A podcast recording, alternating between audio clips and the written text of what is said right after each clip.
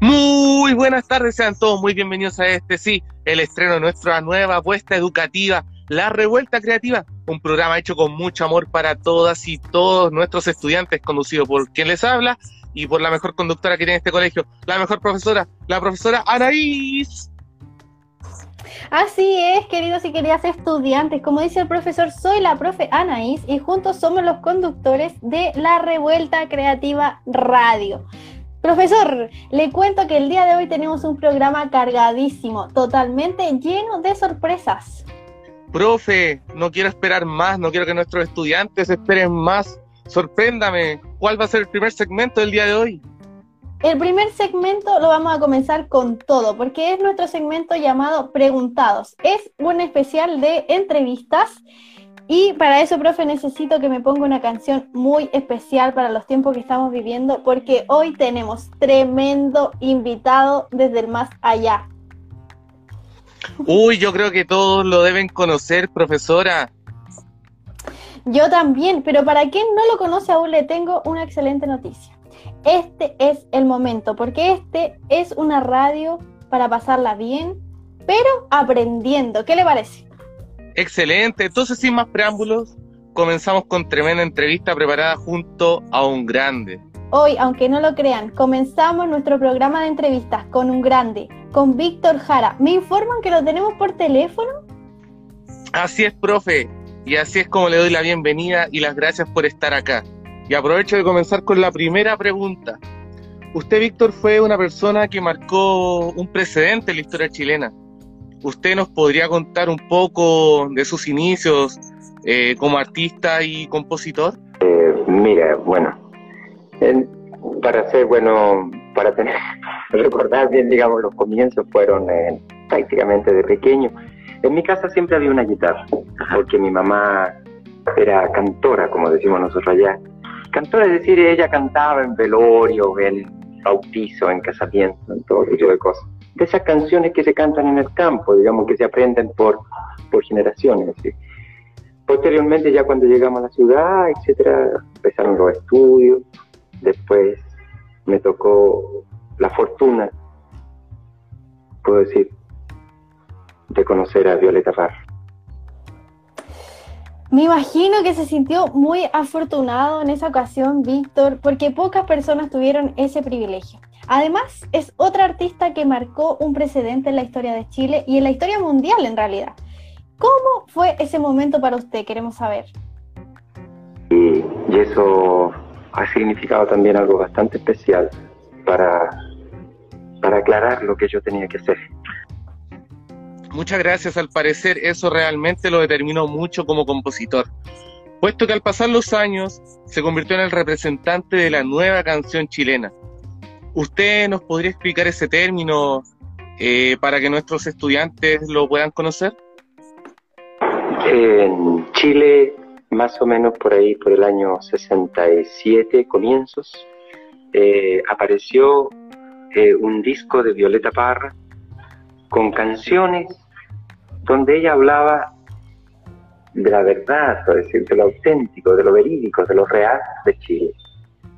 Este disco causó y estas canciones causaron un impacto profundo en nuestro país, porque Violeta Parra ya había dedicado prácticamente 40 años de su existencia a cantar canciones que ella recopilaba, digamos, las canciones que el pueblo canta a través de toda la geografía de Chile, que canta por tradición, por, tienes tú que se la enseñan de abuelos a padres, de padres a hijos.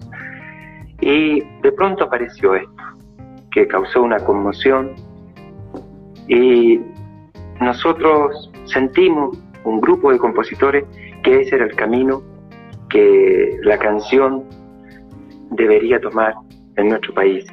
Puedo decir, un grupo de gente que pensaba que ya basta de música extranjerizante o de música que no nos ayuda a vivir, que no nos dice nada, que nos entretiene un momento y que nos deja tan huecos como siempre.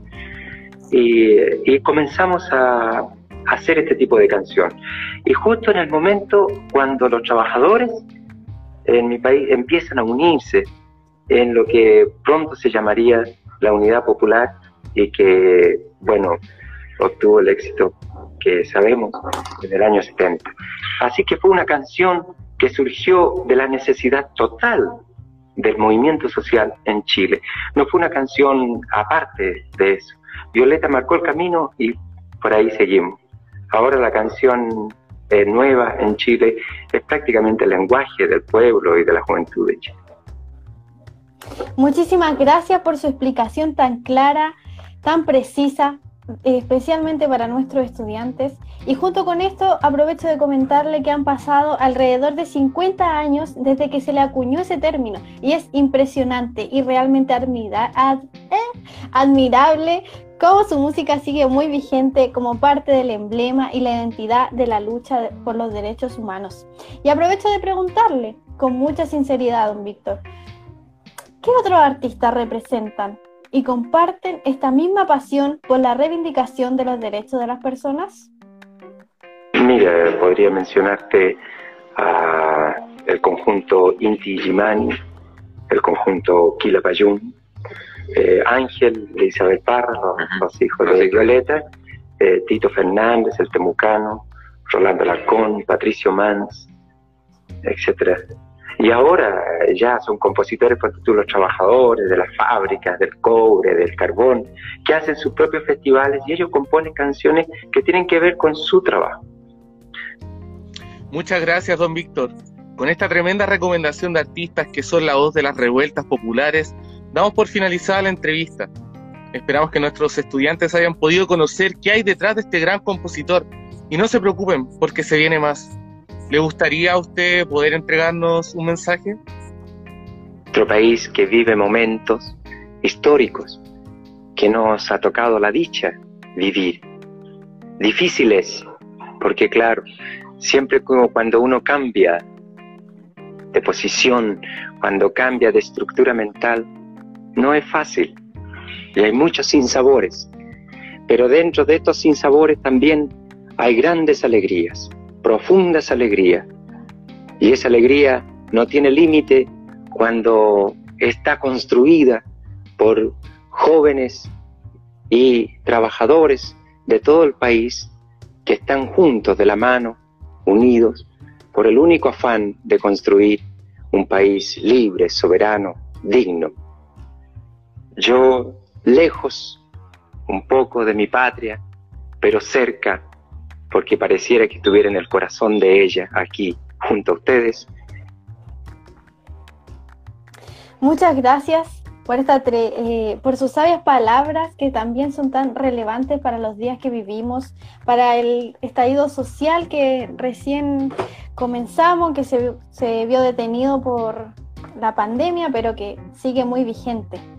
Así que reitero las gracias por esta entrevista, pero profesor, Aún tenemos mucho más para el día de hoy y pregunto, profe, ¿qué segmento vamos a presentar ahora? Porque cambiamos de tema, porque esto es dinámico, es rápido, así que cuénteme. Profesora, porque siempre es una oportunidad para aprender cosas nuevas, viene nuestro segmento bilingüe. Bilingüe. Profesor, no me siento para nada preparada para este momento. Profesora, yo menos, pero no se preocupe porque en este mini segmento vamos a aprender frases sencillas que podemos usar en situaciones cotidianas. Si es así y me promete que es así, entonces vamos a hacer una llamada telefónica y vamos a aprovechar de presentar a un experto en inglés que va a, ser, a estar encargado el día de hoy de nuestro segmento También se puede decir. Así que eh, pregunto, dejamos con usted a Simón Ruiz. Simón, ¿nos escucha? Sí, escucho perfecto y muchas gracias por la invitación, por tenernos acá para esta nueva sección llamada También se puede decir, en la que hablaremos sobre palabras, frases y modismos que utilizamos cotidianamente y aprenderemos cómo decirlas en otros idiomas como el inglés y el portugués. Muchas gracias Simón por querer participar de este bello programa que es dedicado a nuestros queridas y queridos estudiantes. Un gusto siempre participar en este tipo de programas. Muchas gracias a ustedes por la invitación nuevamente. Eh, me gustaría comenzar con una situación. Eh, yo sé que muchos de ustedes, si es que no todos y todas, se han cuestionado y preguntado alguna vez sobre su aprendizaje en inglés. Quizás lo sienten difícil o sienten que no entienden y estas dificultades los pueden llevar a una constante frustración. ¿cierto? Es por eso que nace esta sección del programa, para que todos, todas eh, se puedan interesar en un idioma extranjero de una forma un poquito diferente a lo que se acostumbra, ¿cierto? Y lograr identificar frases y palabras que usamos diariamente y aprender cómo decirlas en inglés. Entonces, eh, vamos a partir por algo súper, súper cotidiano que todos ustedes están, con lo que todos ustedes están familiarizados, ¿cierto? Yo sé que todos ustedes conocen la palabra cachai. Ustedes la conocen.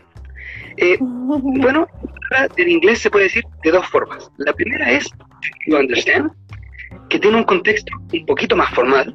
Por ejemplo, si estamos haciendo una presentación en el colegio sobre nuestro cantante favorito y damos un dato sobre su vida y queremos saber si las demás personas entendieron esta información y decimos, ¿Do you understand? Repítanlo una vez conmigo. ¿Do you understand? ¿Do you understand? Perfecto. Ahora, ¿cómo utilizar esta palabra en una situación de la vida más cotidiana, más diaria, en el día a día? Como preguntarle, por ejemplo, a un amigo o una amiga si entendió lo que tenía que hacer, lo diríamos de la siguiente manera. You got it? Ustedes pueden utilizar para you got it juntos o simplemente decir got it. Y ahí tienen su frase para preguntarle cachai a alguien en inglés, ¿cierto? Para continuar, discutiremos sobre la palabra al tiro o al toque, ¿cierto? Que como ustedes saben, lo mismo que decir de inmediato. Esta palabra tiene dos formas en inglés, right away y también immediately. Por ejemplo, cuando les piden que laven los platos en su casa, por ejemplo, eh, una de las respuestas más comunes es al tiro o voy al toque, ¿cierto? Para esta situación, pero en inglés ocuparíamos right away y también immediately. Repiten una vez conmigo. Right away. Right away. Immediately. Immediately. Perfect. That was really, really good. Entonces, quiero hacer un pequeño resumen de lo que acabamos de aprender. Eh, aprendimos cómo decir las palabras cachai y las palabras antiro en cuatro formas diferentes. Dos un poquito más formal y dos un poquito más informal para la vida diaria. Ustedes deciden cuáles pueden ocupar. Todas se pueden ocupar en cualquier momento de la vida. ¿Perfecto? Eso, los dejo invitados y agradecemos, eh, agradezco de mucho, de, corazón eh, a, a los presentadores que nos permitieron participar en este programa. Muchos saludos y que estén muy bien todos. Excelente, muchas gracias Simón por estos datos muy útiles para aprovechar estos días en cuarentena para llenarnos de aprendizaje. Sí, profe, aprovecho de contarle que este segmento se viene bueno, pero bueno, bueno, bueno, porque en los próximos días también realizaremos más de un idioma. No se lo puedo creer, profesor, y aprovecho de volver a agradecerle a Simón y como dije anteriormente, el tiempo corre y vamos a revisar los próximos segmentos porque ahora viene nuestro club de lectura. Entonces vamos inmediatamente al siguiente espacio. Y con esta música, profesora, damos comienzo al siguiente segmento, porque hoy es el turno de la lectura de los octavos básicos. Y hoy vamos a hablar de una leyenda buena, pero que parece teleserie, profe. Tremendo dramón que nos toca comentar hoy y vamos a hablar de la historia de Tristán e Isolda, que es una leyenda. Claro, la historia cuenta que el rey Marco busca esposa porque Tristán se lo aconseja. ¿Lo puede creer? Si alguien me aconseja que me case, realmente no sé qué le diría. Pero ya, sigamos, concentrémonos en lo que está. Sigamos. Resulta que un día el rey Marco, al rey Marco le llegó una paloma con un mechón de pelo rubio y él muy decidido vio esta paloma con este pelo y dijo, me caso con la dueña de este mechón. Pero profesora, ¿qué versión de la Cenicienta me está contando? claro, pero es una Cenicienta un poco antigua, pero después de eso se puso a buscar como loco por todos lados, cielo, mar y tierra, y resultó que la dueña del pelo era una mujer llamada Isolda de Irlanda. Ah, y ahí fue que envía a Tristán a buscar la Irlanda y se devuelven en barco. Claro, Tristán es el sobrino del rey Marco y en ese barco es en el que todo se derrumbó porque el parcito consumen sin querer una pócima de amor que realizó la mamá de eh, Isolda para el par de enamorados eh, y terminan enamorados nada que ver. Chuy, nada que ver, pues profe, cómo se enamora el futuro esposo y qué pasó después, cuénteme. Le voy a contar. Después son descubiertos por el rey Marco eh, en el jardín, porque de chismoso el enano Frosín le avisa que se van a encontrar ahí. Ah, y ahí es cuando manda un espía a vigilar desde un árbol, profe. Claro, manda un espía, ya el espía, el espía se sube a un árbol, pero Isolda se dio cuenta de que la estaban vigilando y ahí cambió inmediatamente la conversación, muy viva esta señorita, y empezó a decir, todos en el palacio creen que soy una infiel y bla, bla, bla, lloriqueo, lloriqueo. Ay, se estaba haciendo la loca diciendo que era fiel y todo eso. Sí, pues entonces ahí eh, ya resulta que el rey Marco la perdona y están bien un tiempo y después la vuelve a descubrir siendo infiel y adivine qué. No. La, la sentencia a muerte a los dos. Pero claro, ahora que me acuerdo, son llevados a juicio y ahí Tristán logra escapar, saltando un precipicio, profesora, ¿me va a creer usted? Cayendo de suerte en un bosque. No lo puedo creer, sujeto lleno de suerte. Sin embargo, escapó él y, y Sola seguía ahí a punto de ser ejecutada. Y el rey, buena gente, decide darle otro castigo. O sea, no sé de qué tan buena gente, pero le cambia el castigo. El castigo, ¿se imagina qué es? Difícil la pregunta, profe, porque se supone que el rey estaba súper enojado. Exactamente, estaba furioso, pero hoy la villana seré yo, porque no le voy a contar cómo termina este cuento. Aprovechemos de hacer una invitación. Sorpréndame. Quiero invitar a todos nuestros queridas y queridos estudiantes de octavo básico y los que se motiven, o sea, se hayan motivado con la historia que recién comentamos, a leer el libro Tristán e Isolda y descubran ustedes mismos cuál es el final del texto. Excelente, profesora. Me parece increíble y así además damos por finalizada nuestra sección del Club de Lectura. Muchísimas gracias. Profe, de esta manera daremos inicio a la sección de salud, porque este programa es muy versátil. Me parece excelente, porque es por este motivo que estamos en cuarentena. Es la razón por la cual estamos lejos del colegio. Sí, y es por esto que tenemos esta sección especialmente dedicada al COVID-19, porque queremos que se vaya pronto, que desaparezca, que podamos superar esta pandemia eh, estando todos sanitos física y mentalmente. Y hoy tenemos una invitada increíble. Así es, profe, porque para nosotros es muy importante. Nos pusimos en contacto con una profesional de la salud que trabaja en nuestra comuna. Exactamente, profesor. Hoy tenemos con nosotros a Camila Tapia. ¿La tenemos por ahí al teléfono? Hola, sí, sí, estoy aquí. ¿Cómo están? Muchas gracias, Camila, por esta excelente, eh, por aceptar estar acá. Eh, cuéntanos, ¿qué nos viene a decir hoy? Muchas gracias por esta invitación, eh, por este espacio abierto a la comunidad y quería eh, dar a conocer en estos tiempos, como dicen ustedes, tan importantes de cuidarnos para poder erradicar el COVID, unos pequeños tips muy básicos que todos podemos seguir en nuestras casas y en nuestro diario vivir. Antes que todo, eh, es lavarnos las manos para cualquier proceder, ya sea de alimentación, eh, después que tengamos que salir de nuestras casas a nuestras necesidades importantes como es eh, la búsqueda de la alimentación o el trabajo. Sabemos que en muchas familias hay gente que está saliendo de todos modos. Por ende, lo primero es un lavado de manos, bien exhaustivo por 30 segundos. Eh, el cambio de la ropa si es que tienen que venir de afuera de sus casas.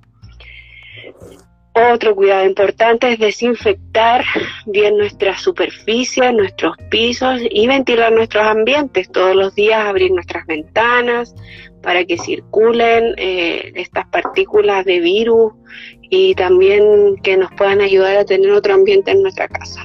Y otra cosa muy, muy, muy importante también es que aprendamos a superar y a convivir con el miedo. El miedo es un potente destructor de nuestro sistema inmune por ende, tiene que eh, estar súper controlado. Se entiende que en esta época es difícil a veces manejarlo, pero con ayuda de, de, por ejemplo, cosas tan básicas como no ver tanta televisión, escuchar más música, compartir con la familia, eso nos ayuda bastante también. Eh, y lo otro es súper importante mantener la alimentación, ojalá adecuada, lo menos chatarra posible, dentro de todas nuestras posibilidades, por supuesto, consumir abundante agua, eh, un elemento que todavía tenemos afortunadamente a nuestro alcance. Así que bueno amigos, muchas gracias por la invitación, les dejo un abrazo grande para todos ustedes, muchas energías, vibras positivas y a cuidarnos todos para que se vaya el COVID. Chao, chao. Chao Camila, muchas gracias por esta excelente información y como bien dices, eh, parte del cuidado, del autocuidado para prevenir es importante nuestra salud mental y lo que nos pasa con nuestro cuerpo. Y es por esto, profesor, que me va a creer que en este segmento tenemos doble invitada. Así es, porque nuestra meta principal es superar esto y tener una cuarentena saludable. Estamos haciendo contacto telefónico con Catherine Ahumada, psicóloga que quiso estar presente en nuestro programa. Catherine, ¿estás por ahí? Hola, Héctor y Anaís. Sí, sí, aquí estoy, lo escucho súper. ¿Cómo están ustedes? Muy bien. Muy bien. Muchas gracias, Catherine. Excelente. Entonces le dejamos abierto este espacio para que nos cuente la información tan relevante que tiene para entregarnos a nosotros y a nuestros Sí, mira, primero yo creo que eh, es súper importante entender eh, qué es lo que nos está pasando en estos tiempos. Si bien son difíciles, hay un tema de pandemia que hace 100 años que la humanidad no se ve enfrentado a esto.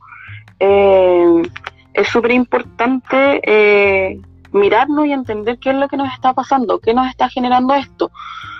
Lo, más común eh, que nos empiece a pasar es que, mm, es que sintamos, eh, estemos sintiendo ansiedad con, con este miedo de, de con el miedo de, del contagio propiamente tal y también con la incertidumbre de que no sabemos cuándo va a acabar, cuándo va a terminar, cómo, cómo se va a seguir. Esto es como un trabajo que es el día a día prácticamente y, no hay tantas medidas como a largo plazo eh, y no sabemos cuándo ni cómo va a terminar todo esto. Entonces, esa incertidumbre nos genera ansiedad.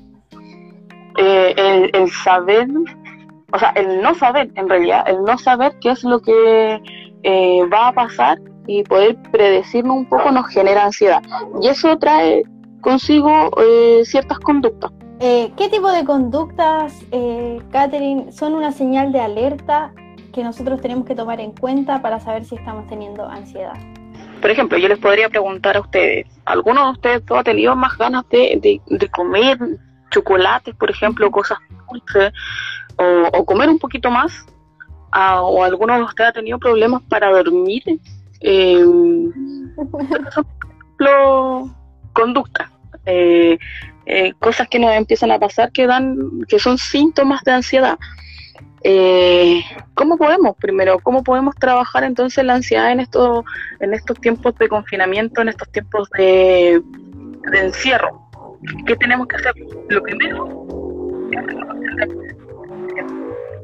reconocer qué me está pasando. Sentir miedo, sentir tristeza, no es ni bueno ni malo. Eh, es saludable, de hecho, las emociones están, las emociones aparecen y uno no las controla, no controla el que aparezca o no aparezca la emoción, está, aparece, esto me molestó, esto me dio rabia, esto me dio pena, me dio tristeza o esto me dio alegría, está. Lo importante es qué vamos a hacer con esa emoción, cuál es la conducta que asociamos a esa emoción. Si me enojo, golpeo, ahí tenemos un problema. Eh, o si me enojo, trato de buscar una forma más saludable que no le haga daño a un otro, ni me haga daño a mí mismo para llevar y, vivir esa emoción. Si lo importante y lo sano es vivir las emociones.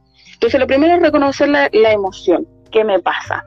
Luego de esto, también reconocer ciertos síntomas físicos. Yo les preguntaba recién a cuántos de ustedes eh, les da ganas de comer un poco más, eh, de comer cositas ricas o de.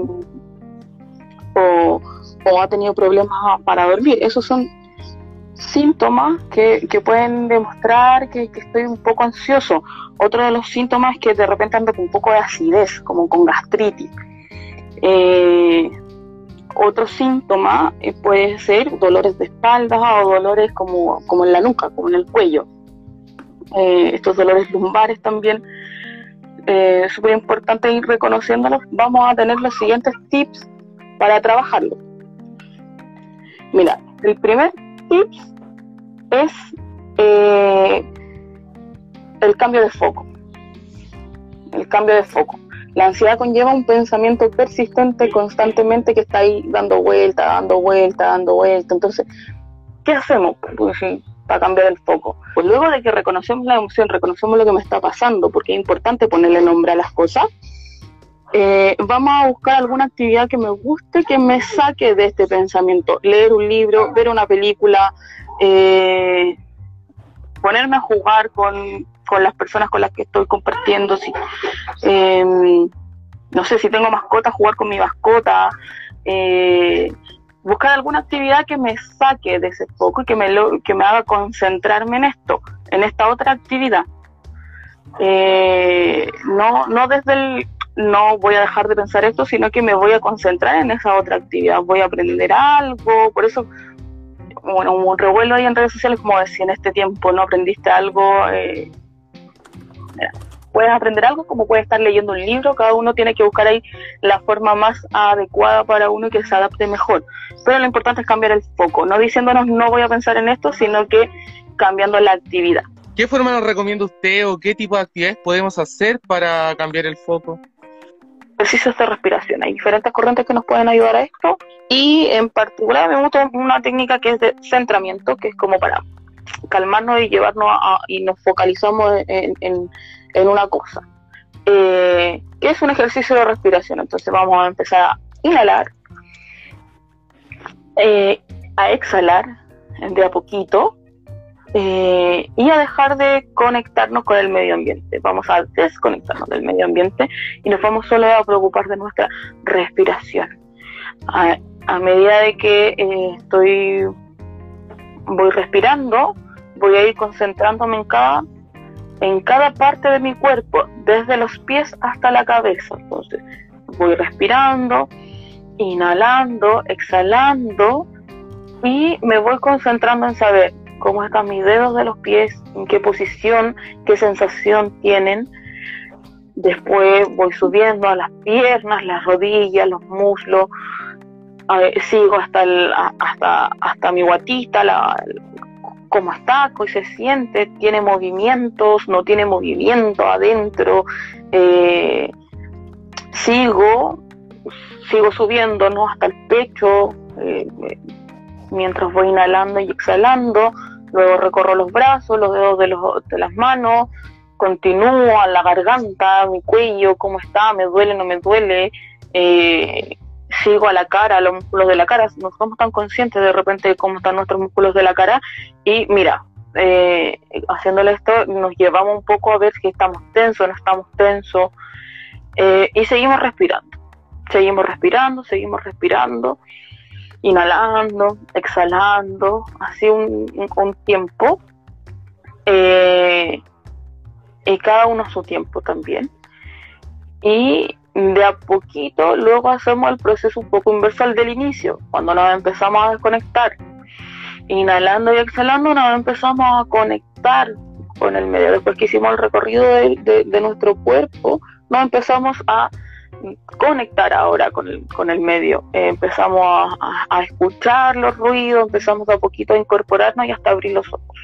Es importante que esto lo hagamos un espacio que sintamos que eh, nos sintamos seguros y cómodos de hacerlo. Lo podemos hacer sentados en nuestra cama o sentados en el suelo, o incluso parados también. Lo podemos hacer de pie en algún lugar donde me sienta cómodo, cómoda. Eh, esos son dos tips que podemos, que les puedo dejar como para el manejo de la ansiedad que, nos puede estar generando esto, eh, este espacio y este tiempo de confinamiento.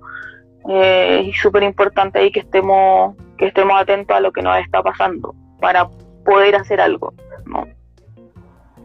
Perfecto, Katherine. Vamos a estar llevando a cabo estas actividades, pero si lo hacemos y aún así no nos está dando resultado, ¿qué podemos hacer?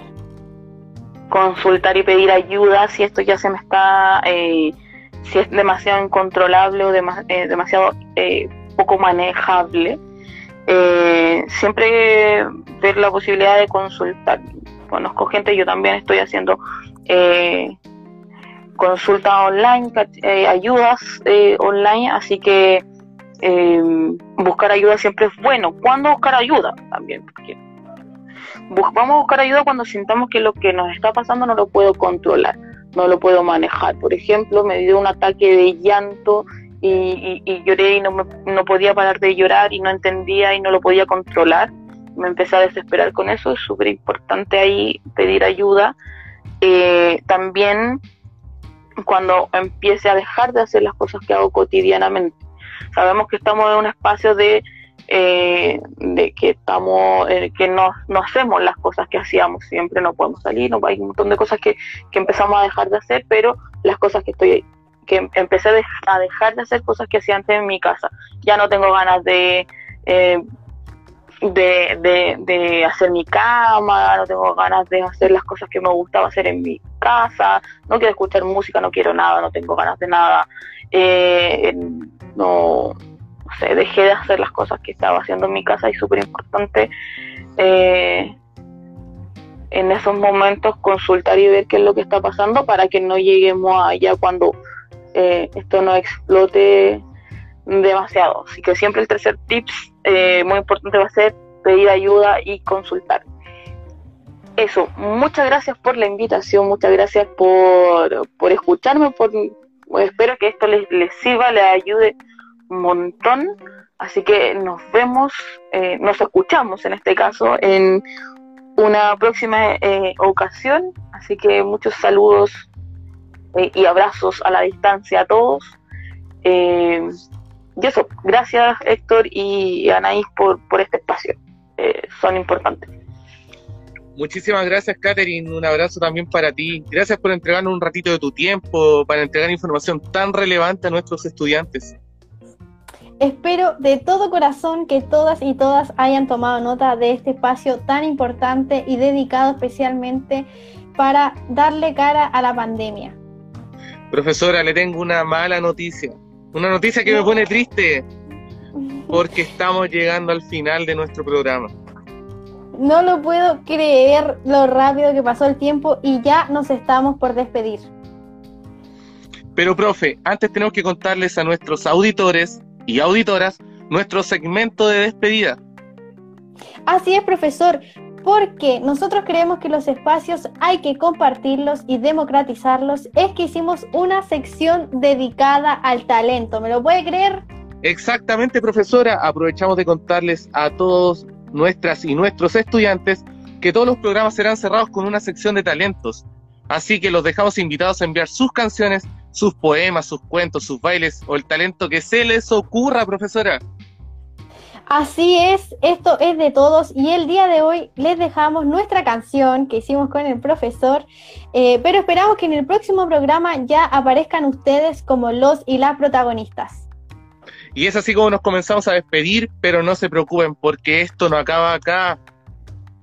Por supuesto que no, profesor, se lo pasamos tan bien. Se vienen más programas cargadísimos de sorpresas y para eso queremos eh, que nuestros estudiantes, nuestros auditores, nuestros visores, no sé, nos dejen en los comentarios qué les pareció y nos vemos una próxima vez. Un fuerte abrazo a todas y todos. Nos vemos, hasta la próxima. Nos vemos, cuídense.